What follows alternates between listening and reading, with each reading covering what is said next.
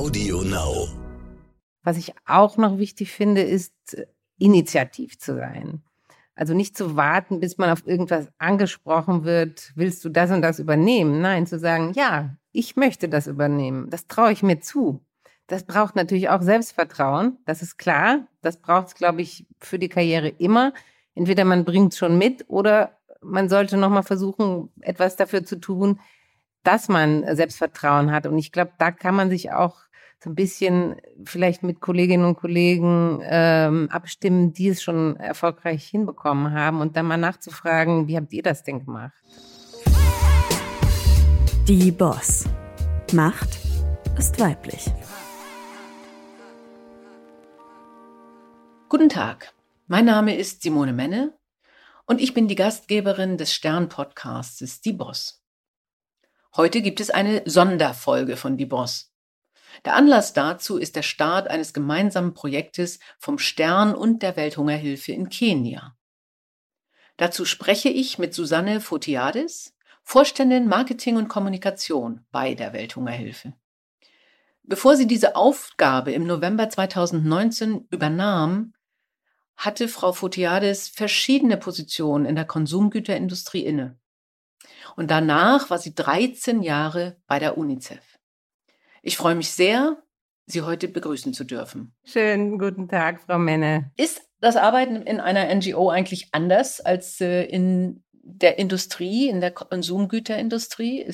Gibt es da eine andere Atmosphäre, eine andere Kultur?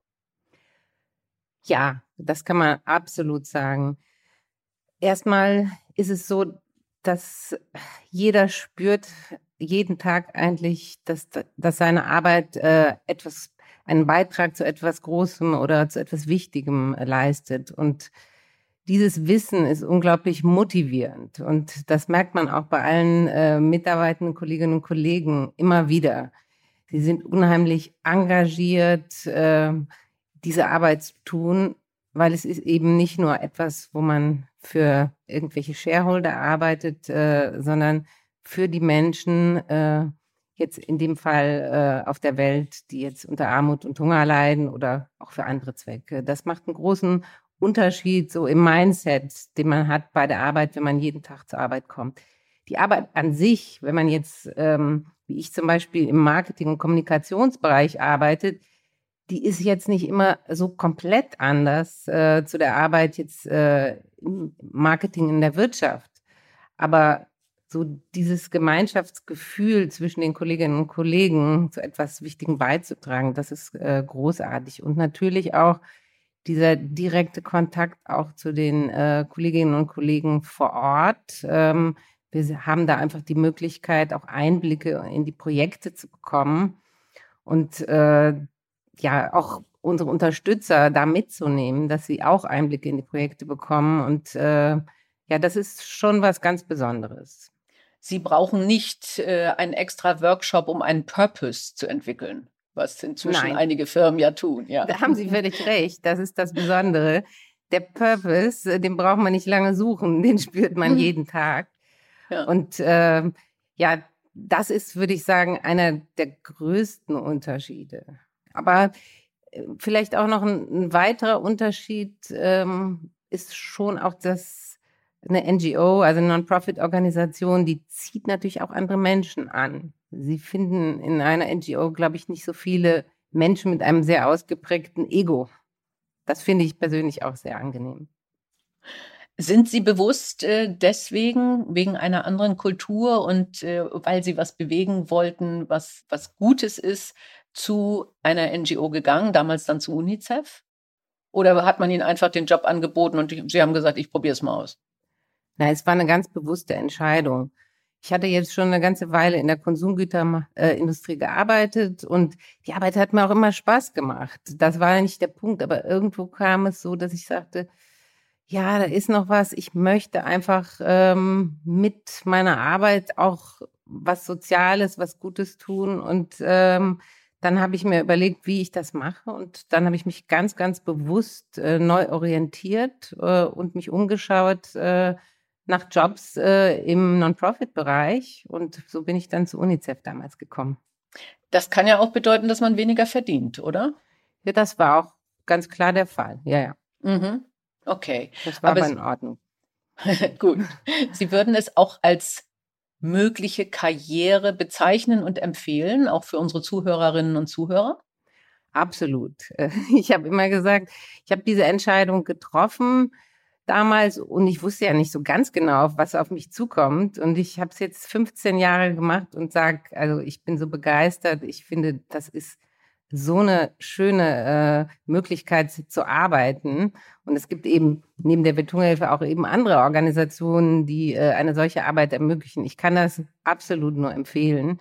Ich glaube, es gibt auch gerade viele junge Menschen, die heute diesen Purpose, den Sie schon angesprochen haben, suchen und ähm, einfach etwas Sinnvolles im engeren Wortsinn machen wollen. Und äh, das sehen wir jetzt auch. Tatsächlich zu meiner Zeit, als ich so vor 15 Jahren anfing, da haben noch nicht so viele junge Menschen gleich so zum Beispiel nach Ausbildungsstudium äh, in NGOs angefangen, sondern es waren häufig wie bei mir so Seiteneinstiege. Und äh, was wir heute sehen, ist, dass immer mehr junge Menschen schon gleich diesen Berufswunsch äußern und äh, sich bewerben, zum Beispiel bei uns oder bei anderen Organisationen. Ja, also ich, ich vermute mal vor 15 Jahren, vor 20 Jahren, da war ja noch Investmentbanker, so was, was man werden wollte. Das hat sich ganz schön gedreht, nicht? Also auch von der Reputation. Nun müssen Sie ja mit anderen Non-Profit-Organisationen konkurrieren. Also Sie machen ja Fundraising. Sie haben das bei UNICEF, waren Sie auch dafür zuständig. Ich weiß nicht, ob jetzt bei der Welthungerhilfe auch konkret. Ja. Aber faktisch als Organisation äh, müssen Sie ja nun sagen, spendet doch lieber bei uns äh, statt bei der UNICEF oder bei Ärzte ohne Grenzen.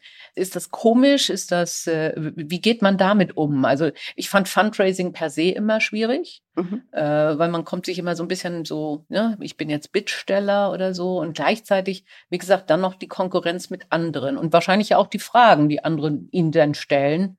Nö, ich bin schon bei Ärzte ohne Grenzen, warum soll ich jetzt auch noch bei der Welthungerhilfe was tun? Also Konkurrenz, also ja, ich bin tatsächlich jetzt auch äh, für die Spendeneinnahmen verantwortlich äh, bei mir im Bereich. Und äh, ich sehe es aber nicht als Konkurrenz. Äh, wir betrachten uns jetzt auch, dieser Begriff Konkurrent würde wahrscheinlich niemand von den Non-Profits äh, in den Mund nehmen. Von Mitbewerbern sprechen wir eher. Aber Okay. wir machen auch ganz viel zusammen. Also es gibt äh, beispielsweise Bündnisse, wie jetzt das Bündnis Entwicklung hilft, wo die Welthungerhilfe auch ein Teil ist und auch andere Bündnisse, wo es zum Beispiel auch darum geht, äh, in Kat- Katastrophenfällen gemeinsam Fundraising zu machen, aber auch ähm, zum Beispiel FENRO, das ist eine Vereinigung äh, entwicklungspolitischer Organisationen in Deutschland, wo ganz viele Organisationen sich zusammengeschlossen haben und gemeinsam Themen vorantragen.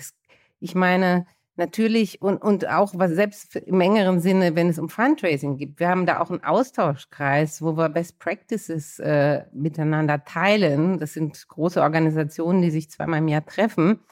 Also das ist nicht so, dass wir sagen, ihr sollt bloß nicht wissen, wie wir es machen, damit ihr nicht mehr äh, einnimmt.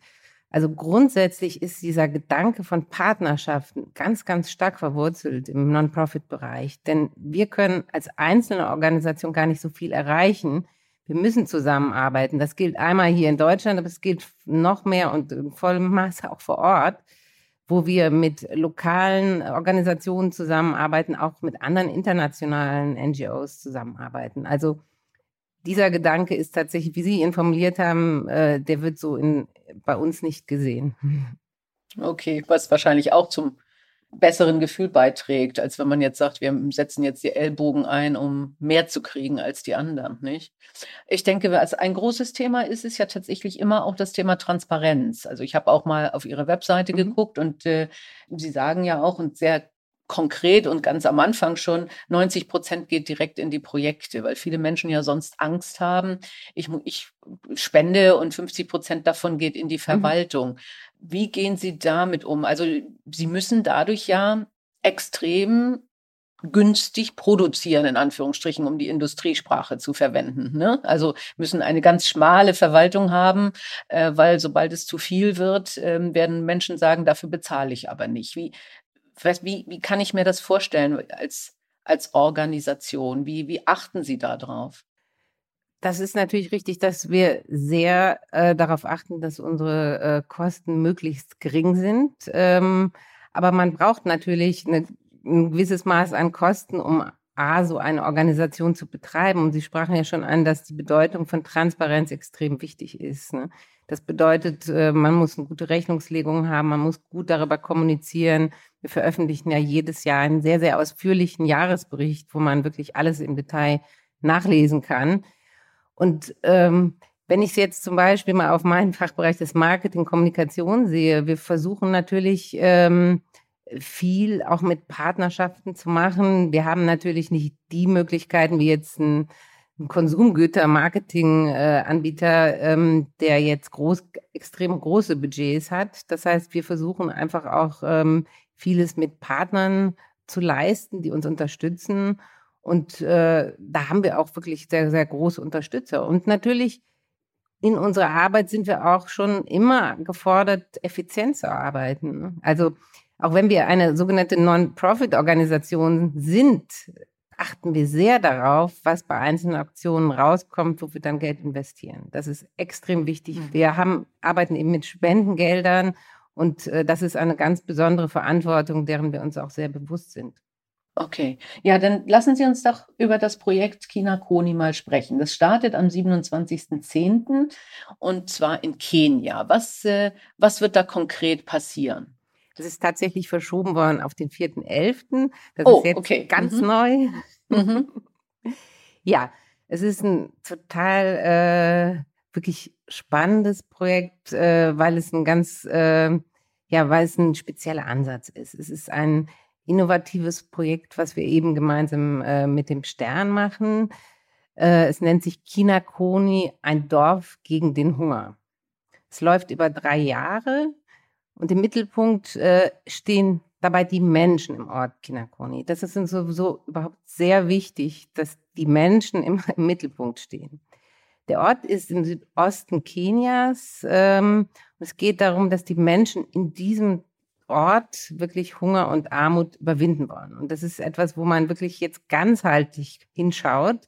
Was gibt es für Gründe für Hunger und Armut und wie kann ich die gut angehen?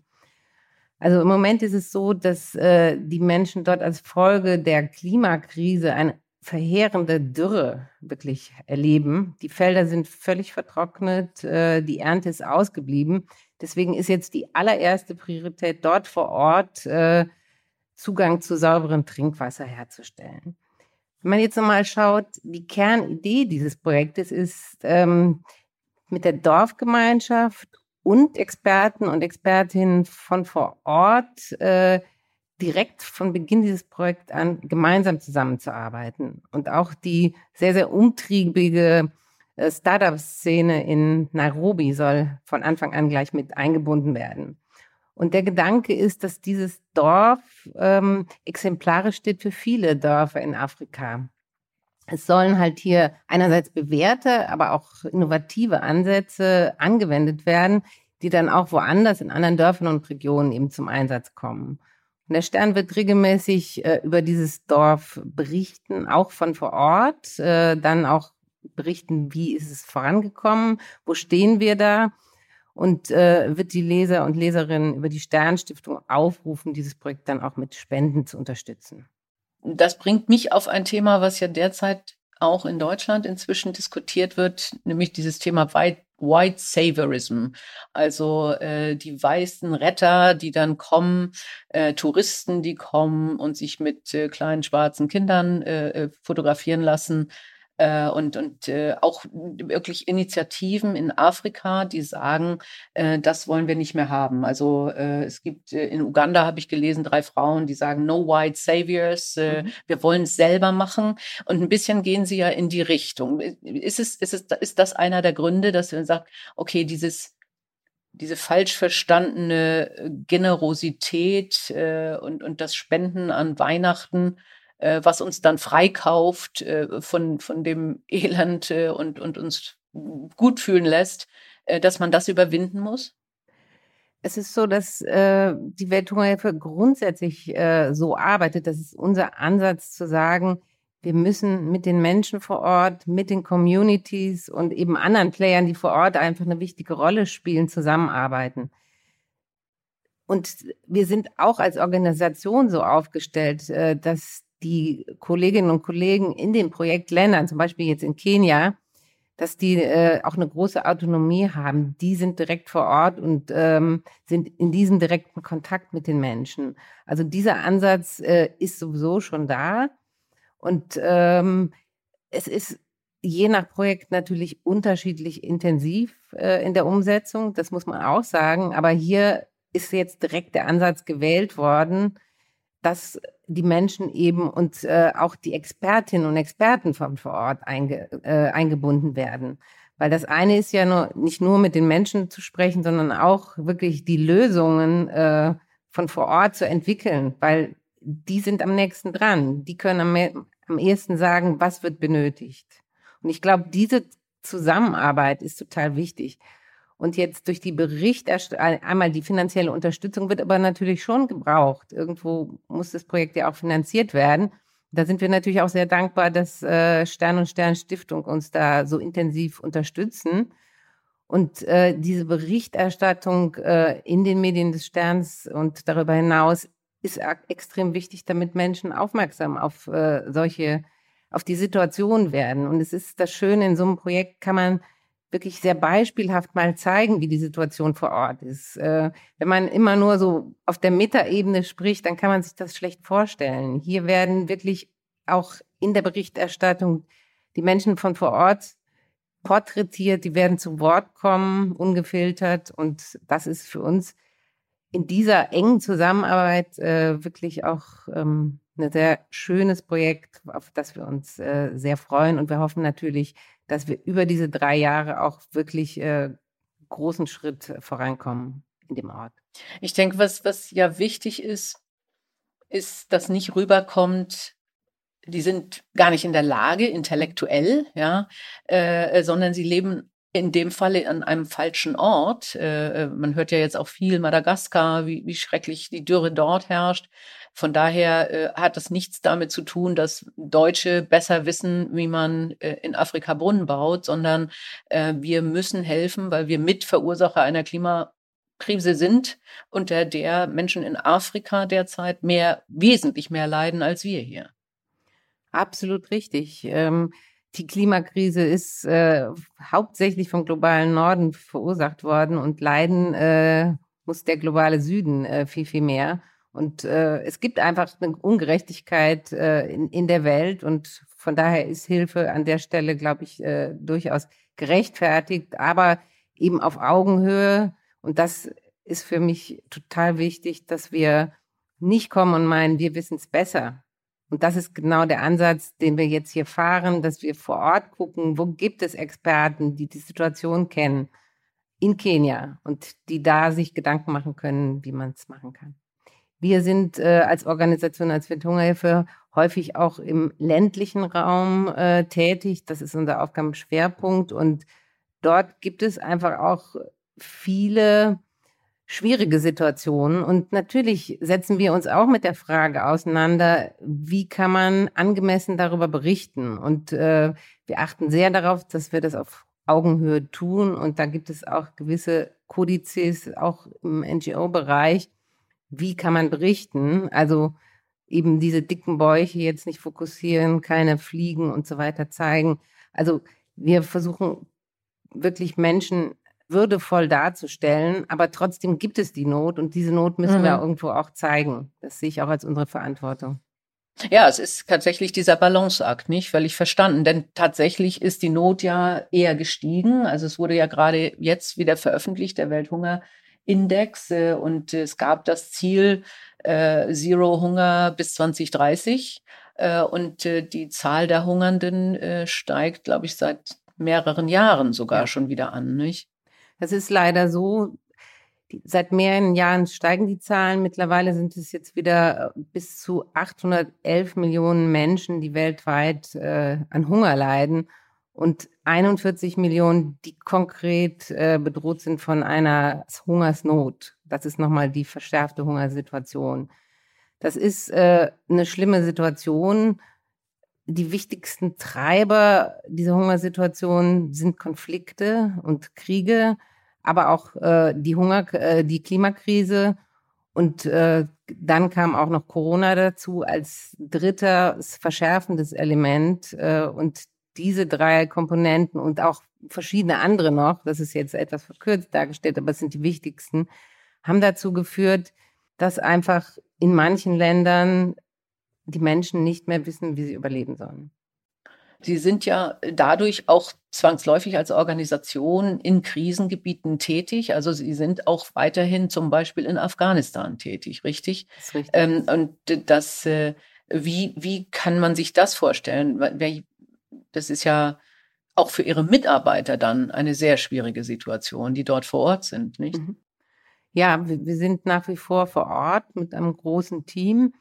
Äh, das ist eine schwierige Situation und wir stehen halt äh, auch wirklich mit den Mitarbeitenden in ständigen äh, Kontakt. Wir versuchen unsere Arbeit aber weiter fortzusetzen.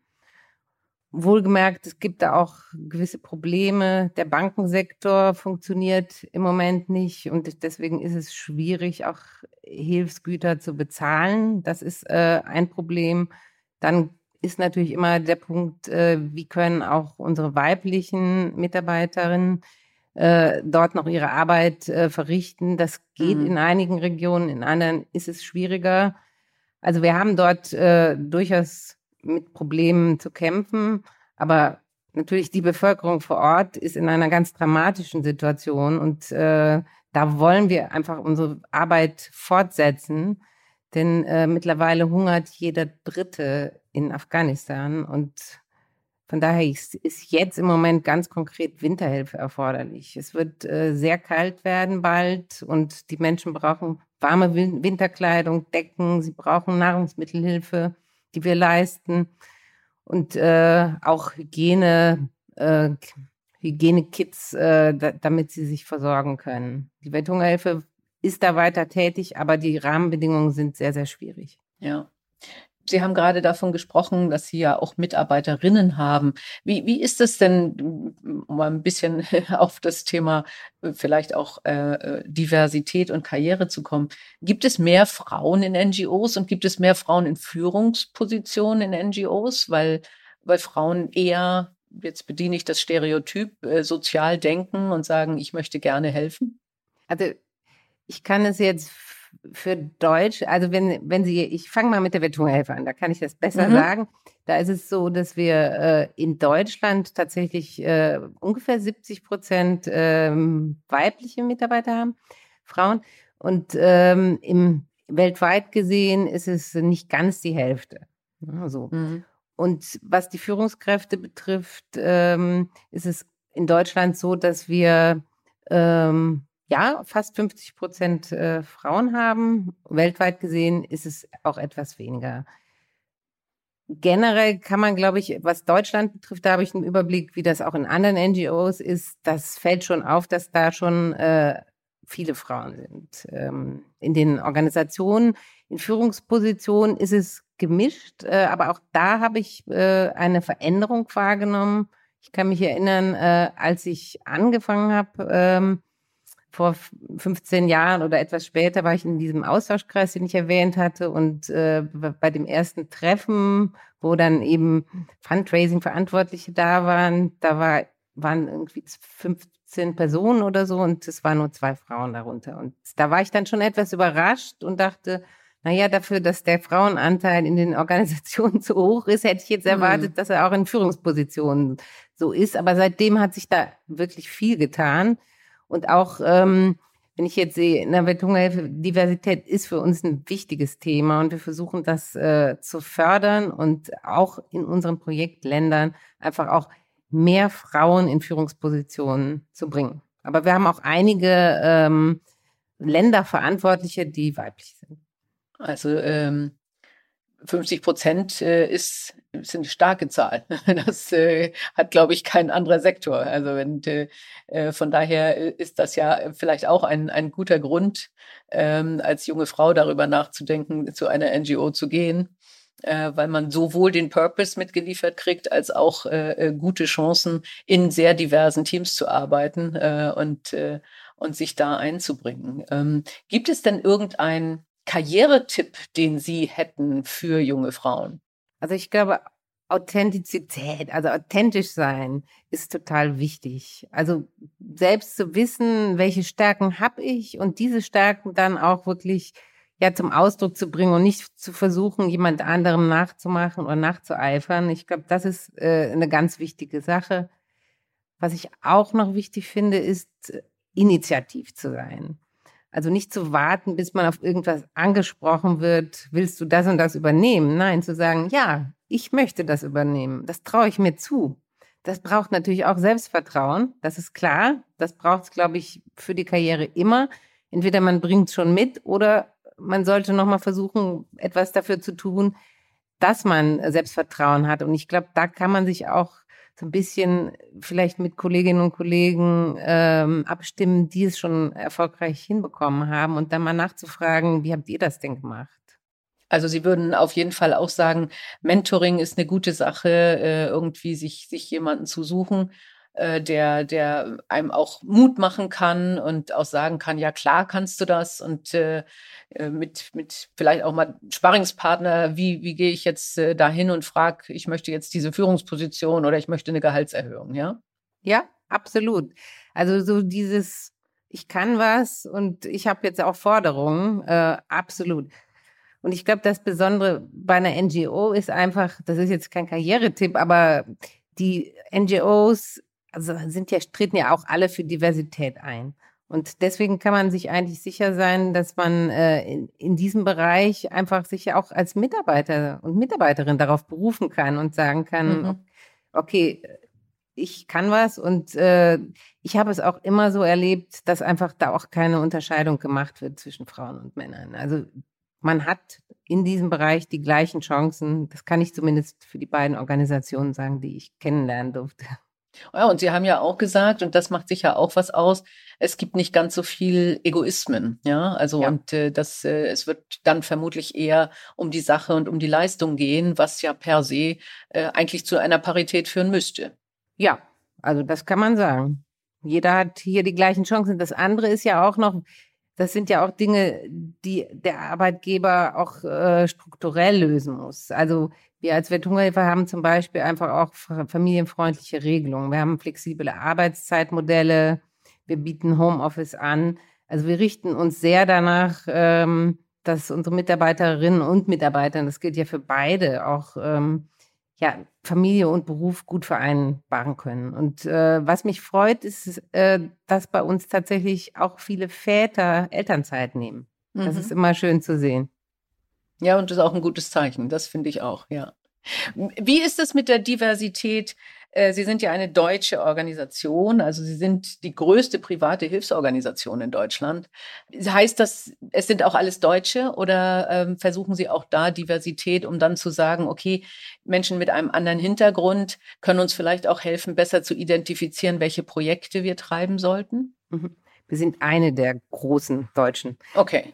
Diese absolute will ich jetzt so nicht stehen lassen. Gut. Aber, ähm, wir sind einerseits eine, eine, deutsche Organisation, das ist formal richtig, aber wir sind irgendwo gleichzeitig auch eine internationale Organisation, denn äh, wir arbeiten ja in 35 Ländern und wir haben auch viele internationale Projektbüros und da arbeiten ja ganz viele Menschen, äh, Kolleginnen und Kollegen, eben mit einem ganz anderen Hintergrund. Ich glaube, wir haben 65 verschiedene Nationen, oh, äh, ja. die bei uns arbeiten. Also von daher sind wir ähm, als Organisation per se schon divers. Aber äh, was jetzt Deutschland betrifft, da haben wir durchaus auch im Vorstand nochmal das Ziel, dass wir die Diversität noch äh, weiter ausbauen.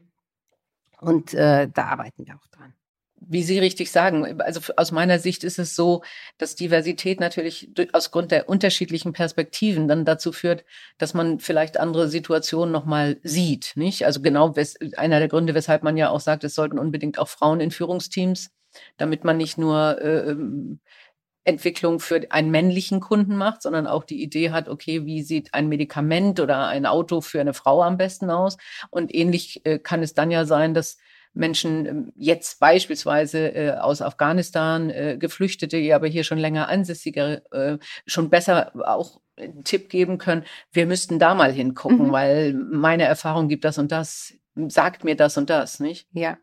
Aber es ist ja auch so, dass die Arbeit, die wir machen, die passiert ja hier nicht nur in Deutschland. Wir haben ja einen ganz, ganz mhm. intensiven Austausch mit den Kolleginnen und Kollegen von vor Ort. Jetzt gerade zum Beispiel im August hatten wir eine Konferenz mit äh, allen Internet Führungskräften weltweit und äh, also virtuell haben wir das gemacht. Mhm.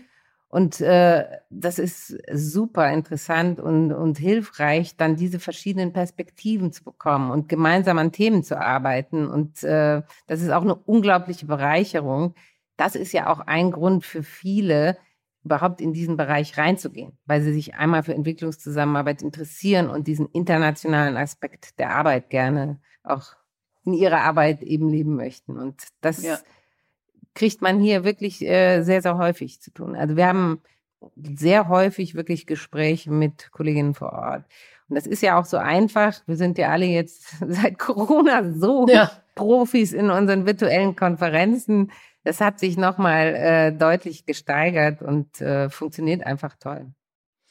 Ich ähm, habe es eben gehört und ich finde, es ist vielleicht wichtig für unsere Zuhörerinnen und Zuhörer, dass man auch bei dem Wort darauf achten sollte, nicht mehr von Entwicklungshilfe zu sprechen. Und das geht ja ein bisschen in die Richtung, wie wir am Anfang besprochen haben, nicht? Also nicht dieses äh, ach, wir helfen euch, äh, so ein bisschen gönnerhaft als Retter, äh, sondern nein, äh, wir, wir arbeiten zusammen. Und äh, ich denke, das ist vielleicht auch ein Tipp für Zuhörerinnen und Zuhörer, äh, hm. äh tatsächlich ja. von dem Wort Entwicklungshilfe wegzukommen, wenn man es denn noch benutzt. Nicht? Ich denke, dass äh, Worte machen ja auch sehr viel aus. Das ist völlig richtig. Mhm. Die Herausforderung wird ja tatsächlich sein, wie schaffen wir es zusammen, also weltweit als Weltgemeinschaft äh, äh, das Thema Hunger, Wasser und Klima äh, zu lösen, was, was natürlich wirklich eigentlich alle betreffen sollte, nicht? Ja, das Thema Wasser hängt ja auch ganz eng mit dem Thema Hunger zusammen.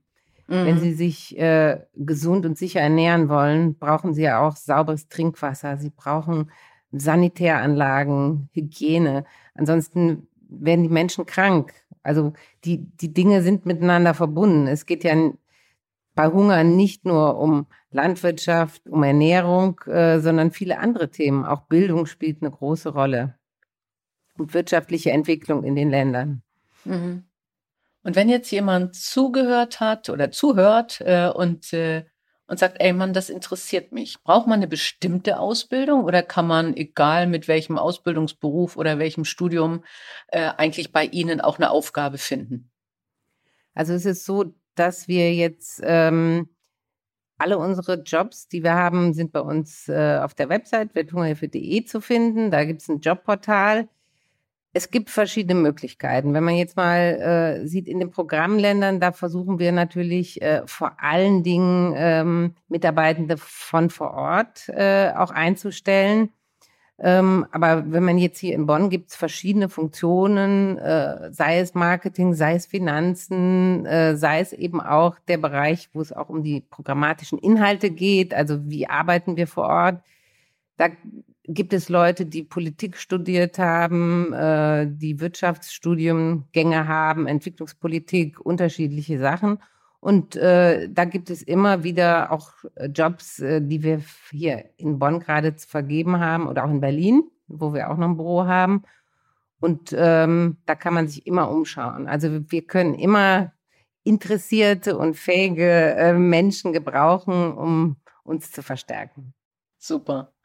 Wenn wir jetzt ja auch hören, wie viel Leid Sie ja auch sehen in den unterschiedlichen Weltgegenden. Wir sprachen von Afghanistan, wie, wie schwierig es ist, äh, aber eben auch, wenn man, wenn man sich anguckt, äh, in Gegenden, wo jetzt Dürre herrscht und wo Menschen nicht wissen, wie sie überleben. Wie, wie stellen Sie sicher, dass sie das nicht runterzieht, sondern dass sie weiter so enthusiastisch dabei sind? Wie stelle ich das sicher? Das ist eine Frage, irgendwie ist es so, äh, die, die habe ich mir noch gar nicht selber gestellt. Natürlich, dieses Leid berührt sehr.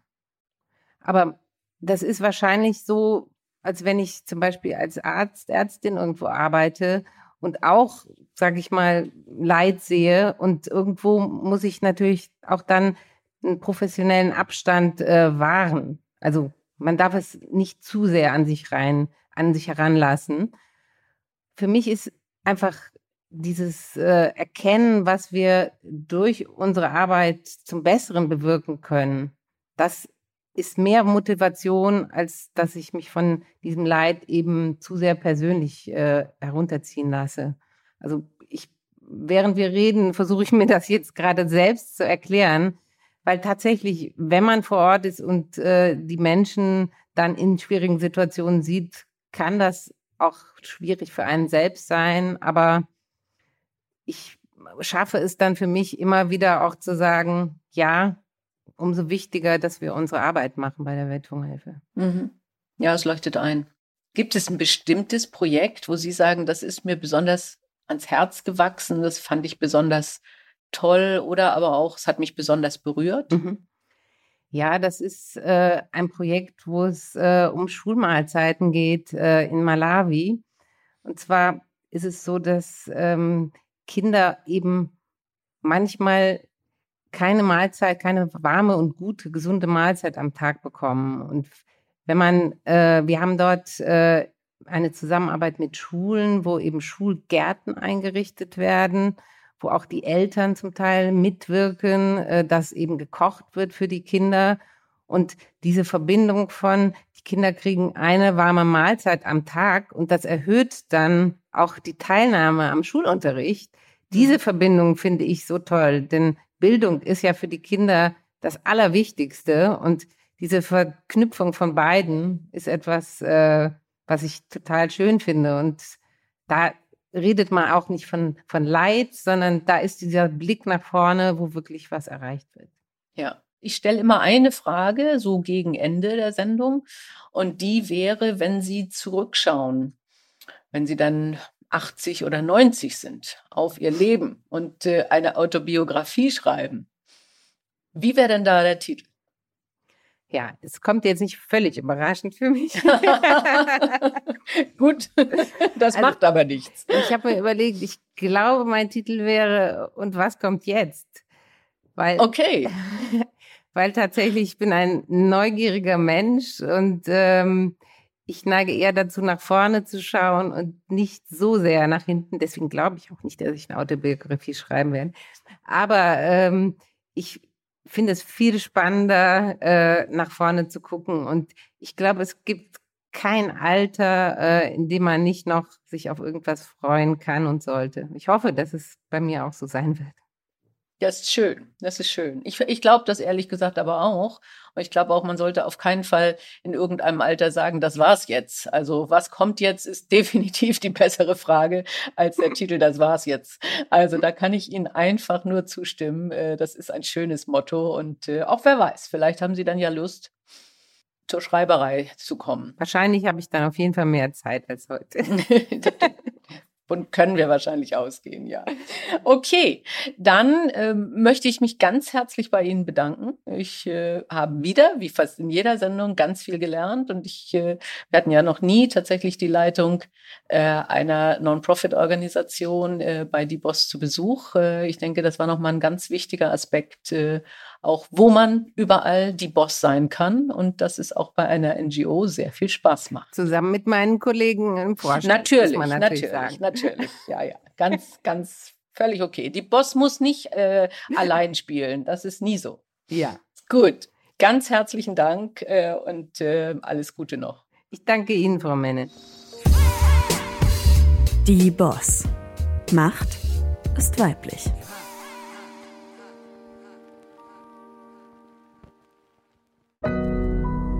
Audio Now.